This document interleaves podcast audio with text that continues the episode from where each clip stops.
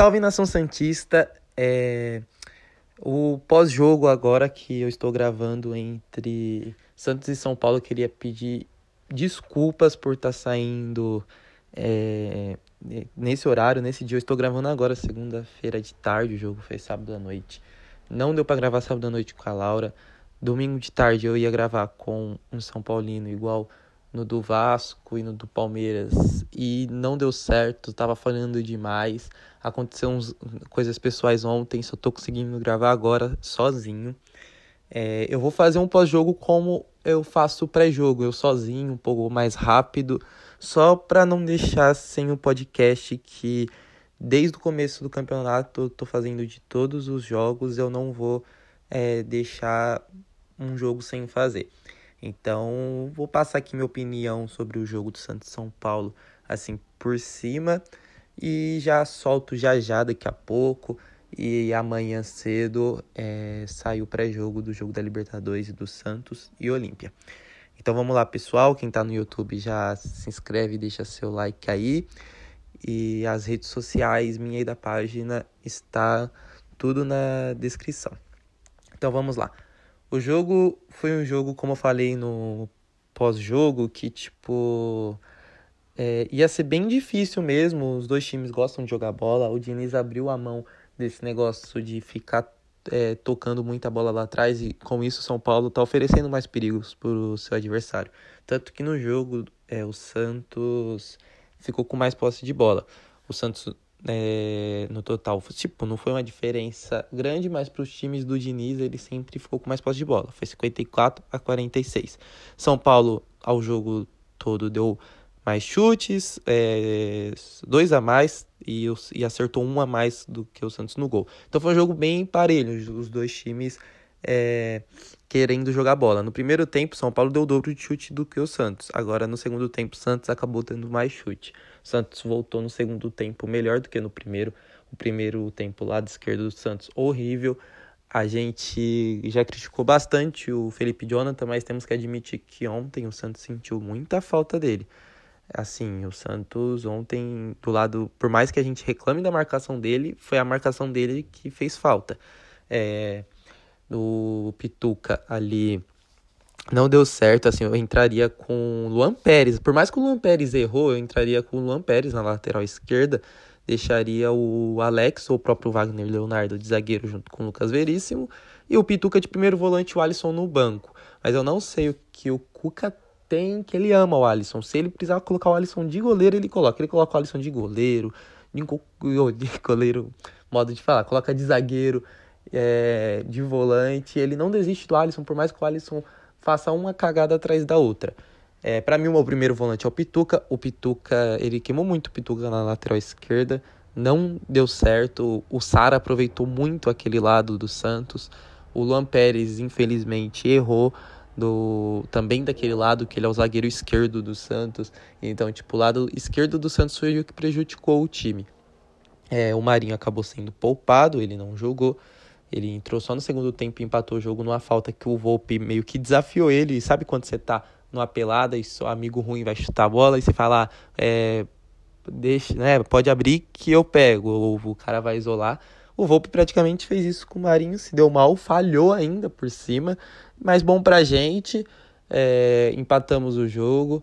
É, nas circunstâncias que estavam, o empate não foi tão ruim, mas poderia sim ter vindo a vitória. Vi muito amigo São Paulino meu falando que se o Marinho tá desde o começo, eles perdiam de goleada.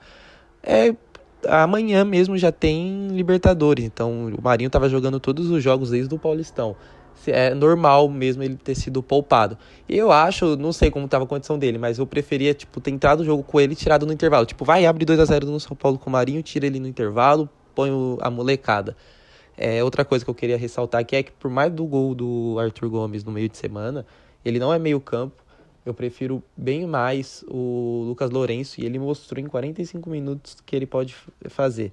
É, o Jobson, que errou bastante passe no outro jogo, então eu montaria um meio campo assim no momento. Meio campo para mim ideal seria Pituca de primeiro volante e o Sanches de segundo, porque o Sanches jogou a vida dele como segundo volante. E no jogo contra o Atlético Mineiro, tanto ele tanto o Pituca jogaram bem como primeiro e segundo volante. E o meu 10, o armador seria o Lucas Lourenço. É isso na minha cabeça. O Cuca com certeza tem outra mente. Só que isso que eu falei, assim, com os torcedores que eu converso, a maioria deles pensa assim, deixar o Jobson, o Alisson no banco para eventual substituição e jogar com o Sanches de segundo volante, Pituca de primeiro e o Lucas Lourenço armando o jogo.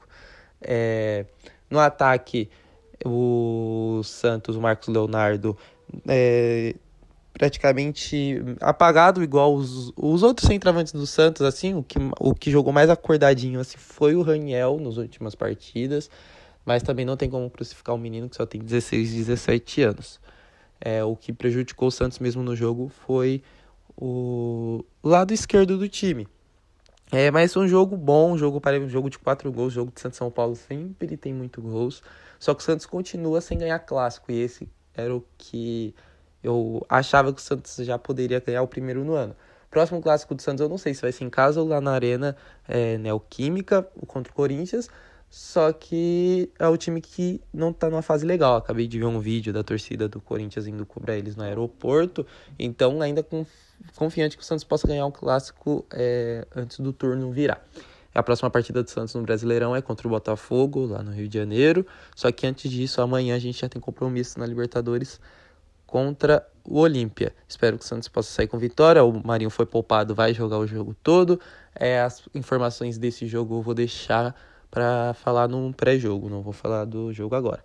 Mas assim, o João Paulo é, é, tipo, não fez uma partida tão boa, acho que o segundo gol tinha como ele pegar, no final ele salvou a gente com a defesa, mas ok. O Matson, acho que é um destaque assim da partida. Ele pode ver que o São Paulo só queria atacar pelo lado esquerdo, porque o lado direito do Santos estava é, tipo, o Matson muito bem, com o Veríssimo do lado, que é o zagueiro direito do Santos. É, então, o Matson ainda fez o gol, pro Matson só elogios. O Veríssimo, ele falhou no começo lá, que eu, se eu não me engano, quase foi o Vitor Bueno que fez um gol. Só que o resto da partida dele bem ok. Agora o Lampérez falhou, o Pituca não foi bem ali na lateral esquerda. O Wagner Leonardo entrou no segundo tempo, foi muito bem. É, no meio campo, o pessoal jogou mal ali, tipo, não foi... O meio campo do Santos tá jogando mal já faz tempo, né, digamos. E o Lucas Lourenço entrou, deu até outra cara pro meio-campo do Santos. O Soteudo bem no ataque até ali, ele conseguiu dar bastantes dribles no, no Igor Vinícius, se eu não me engano, o lateral de São Paulo. O Soteudo é até um dos maiores dribladores do campeonato, só que eu tô falando igual já repeti várias vezes, falta um pouco mais de intensidade pro Soteudo. Ele fica muito ali só driblando, driblando. Falta no Soteudo um pouco do Marinho.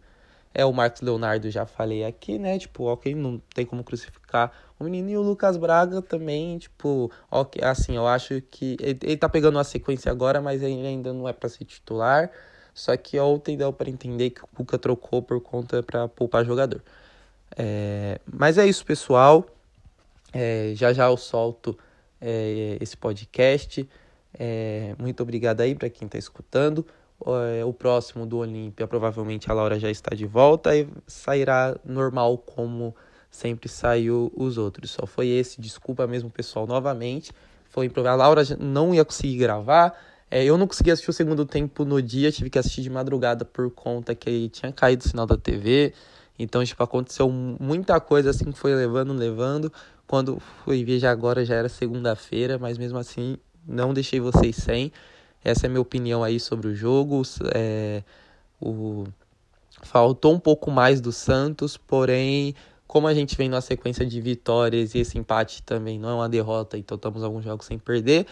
É, e era um clássico contra um time que está em cima da tabela, então só seguir agora. Agora no brasileiro a gente tem uma sequência até boa assim pra gente, se você pegar os times que estão um pouco mais para baixo da tabela. E a Libertadores então espero que o Santos continue nessa sequência sem perder e que possa ganhar do Olímpia amanhã na Vila Belmiro, às 9 horas da noite. É, tchau, tchau, pessoal. Até a próxima. Valeu aí todo mundo.